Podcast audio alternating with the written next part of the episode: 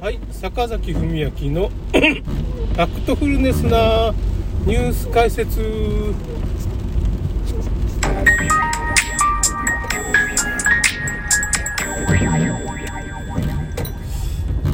えーとですね、今日地震の話、まあ昔ちょっと一回やったかなって思うんですけど、まあそのマッドフラッドと地震、まあ、人工地震みたいなことが言われてたり、まあ地震光みたいな地震の時になんかピカッと光るじゃないですか。地面がね。あれ何なんだろうなっていう風ないろいろ広範囲に水晶発電とかね。いろいろまあ結構水晶クリスタルが結構ねポイントなんですよ今回で。これがですねあのまあいわゆるまあこれ電検三種って言ってまあそういう電気の電気管理なんかの資格があるんですけどね。それ僕もちょっと勉強してるんですけどなかなか受からない。これ理系の人が9%ぐらいの、まあ、合格率なんで僕も文系ですからね。経済学部ですからね。まあ第一種電気工事士は持ってるんですよ。まあだけどまだこれ実務経験が5年かなんか経たないともらえないっていうね。そういうもんなんで なかなかちょっと厳しい。厳しいもんがあるっていうかまあこれもまあ、まあ、2種電気工事士までしかまあ正確には持ってないんですけどね。1種は結局実務経験もう5年経ったかな。そのまあ実務経験を積んだっていう体でまああんまし詰めてないんですけどね。まあそれでもま一応現場に出てやるようにしてるっていうかね、まあ、夜勤勤務がメインになっちゃってるけど、で実務経験5年経ったらもう5年経ったんかなひょっとしたら。コロナとかあったからねちょっともう忘れてるんですけど。まあそれはともかく話がまあちょっとそれたらいかんので、まあ、いわゆるま人工地震と呼ばれるものがあって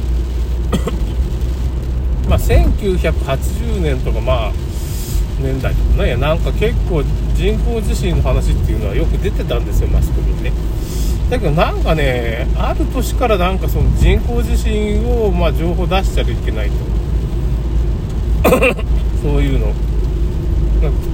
あの新聞にも出てたんです。人工地震成功みたいな。なんか人工地震を成功させたことがすごいみたいな感じの。まあ何ていうのかな。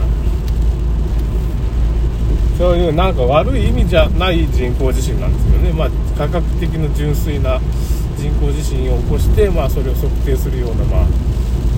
通のそういうニュースなんですけどね。いろんな企業がちょっと人工地震とかの、まあ、研究してたんです。である時を境にでも日本のマスコミでは人工地震の話出しちゃダメみたいなことになってここら辺がもうおかしいですよね。これひょっとしたらやっぱ日本に対して使われてんじゃないかっていうようなそれ、まあ、今の、まあ、新型567と同じでこの辺から限界例っていうかまあなんつうのかなその言論統制始めたったんかもしれませんねっていうことですかね。人工地震っていうのがまあどういう原理ではできるのかっていうのはハーブっていうね電磁波をこう電離層にぶつけてそれを反射させて 低周波に変えてその低周波がまあその岩石のまあ花崗岩の中の石英っていうまあこれ水晶クリスタルなんですけど一種なんですよ。これに当たると、まあ、この水晶が振動したり、まあ、圧力でこう歪んだりして それが人工地震につながるんじゃないかみたいな 話があるんです。人工地震の原理の本みたいなのが出てるんですけどそこにはそういう圧電効果なんじゃないかみたいなことを書かれてますね。もっと違うかもしれんけどね。なんかその辺がよくわからないんですけど。まあそこら辺が難しいとこなんですけどね。そので実際本当に人工地震を起こそうと思ったらまああの地球採掘でいうとねなんかその海底採掘船地球っていう、まあ、のがありまして。それが実際にまあその地下をこう海底をこうね採掘してその時人工地震を起こしてそれを測定する実験船なんですよ。これはもうなんかその乗組員の人がもうこれ人工地震起こしてますよって自分で言ってるから実験的には起こしてる。それがそんななんかね大震災とかになるかどうかって言ったらまた別の話で その辺は証拠がないしただなんか岩盤あんなことっていうかねそのいろんなとこ穴開けてたらそれはなんか岩盤緩くなったりするよねみたいな簡単な話で。でその穴にまあ核爆弾だとかダイナマイト TNT 火薬とか、まあ、そういうなんか爆弾みたいな入れたらそれは人工地震起こるわみたいな。実際はそういうこのねまあ南極観察船ななんのかな正式名称がちょっとよくわからないのですけどなんかえーと地球観察船地球っていう名前のね船なんですけどこの船のなんかね日本のなんか船みたいな感じなんですけどなんか外人ばっかし乗ってるっていうか日本の人が乗ってないっていう話もあるしいやそんなことないんですけどこの船のまあその統括がアメリカなんじゃないかみたいな動かしてるとかっていう話もある。その辺はまあ陰謀論かもしれんし何とも言えないですけど。ただ実際はだから人工地震はそういうまあハーブっていうのでできるのかどうかっていう問題がありますよね。そういうので。ハーブっていうまあ電磁波発生してそれを電離層に 電磁波をぶつけてその反射したら低周波ができてその低周波がまあ地面に当たってまあ 石英とかクリスタルを振動させたりまあちょっと変形させたり崩壊させたりすることによって地盤が崩れてまあできるんじゃないかっていうのは人工地震のまあ一応説明ということですこの圧電効果っていうのはどういうところに使われてるかって言ったらライターとかコンロの着火あれなんですよね。だからなんかその圧電素子っていうのがあってそれにまあ圧力をかけるとことによってそこに電流が流れるわけですよ。その電流で着火してるっていう。電圧も高いしあとこの振動この効果を使ってるのはクォーツ時計っていう時計があるじゃないですか。あれクリスタルの振動で時を刻んでるわけですよ。振動回数。この振動でこれ何つっていう。振動周期がまあすごい一定なんでそれがクォーツ時計。だからもう結構この水晶っていうのはね意外とねキーパーソンっていうかまあそういうキーワードなわけですよ。あとね振動発電。あと水晶発電っていう振動発電っていうのはまあやっぱその圧力がかかってなんか板みたいなところに圧力がかかるとそれで発電できるっていう。足でボンボンボンボン踏んだらその圧力でまあ、その圧電素子っていうのがま歪んで電気が発生してその電気を蓄積するみたいな。これ振動発電。これもまあ今実用化なんかどっか駅とかに駅なんかでねその床をそういう振動発電したらその電気で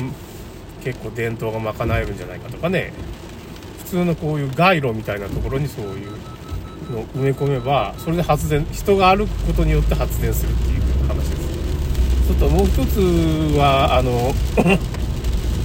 水晶発電。これはねちょっと面白い。これフリーエネルギーマットフランド関係になるんですけど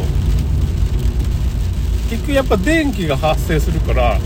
水晶を何らかの形でこう、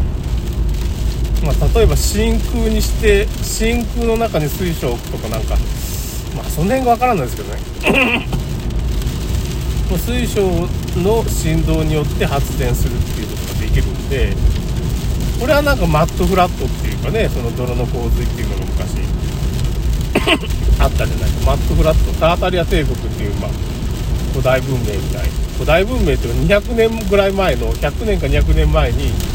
実はロシアの辺で栄えたんだけど実はその歴史が全く隠蔽されてるんじゃないかという呼ばれる、まあ、タータリア帝国の文明っていうの。なんか一輪車で走ったりね電動一輪車みたいなのがあるわけですよ。あのアキラアキラに出てきそうな感じのあのバイクっていうかね一輪車の大きい輪っかがバイクになってるようなねやつとかなんかねロケットブースターがついた電車とかなんか変なモノレールみたいなやつとかな空中を浮遊するなんていうのかなこういう乗り物。なんかあのあれだ未来少年コナンに出てくるあんな乗り物みたいな感じのやつが出てくる。もしくはナウシカ。空飛ぶあれは気球で浮かしてるんですけどねなんか。そういうなんか不思議ななんかその乗り物が出てくる。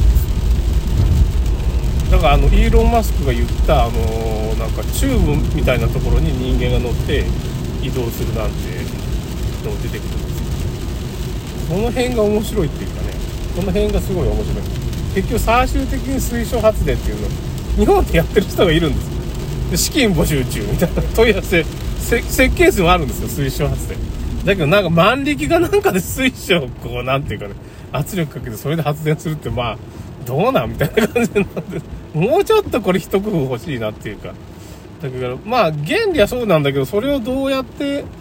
クォーツ時計みたいに技術的に進化させれば水晶発電っていうのもできると思うんですけどなんかその それを見てたら確かにそうなんだけどもうちょっとさもうちょっとレベル上げてほしいなってまあなんていうかねそれもう一工夫欲しいなっていう水晶発電のどっかの工務店っていうか工場みたいなとこがそういうのやってるんですけど まあもう一フックないとダメかなと実用化までは。という感じがしました。ということでまあ、人工地震から水晶発電までっていう、まあ、マットフラット的な古代文明のなんかね謎みたいな話でした。それでは終わります。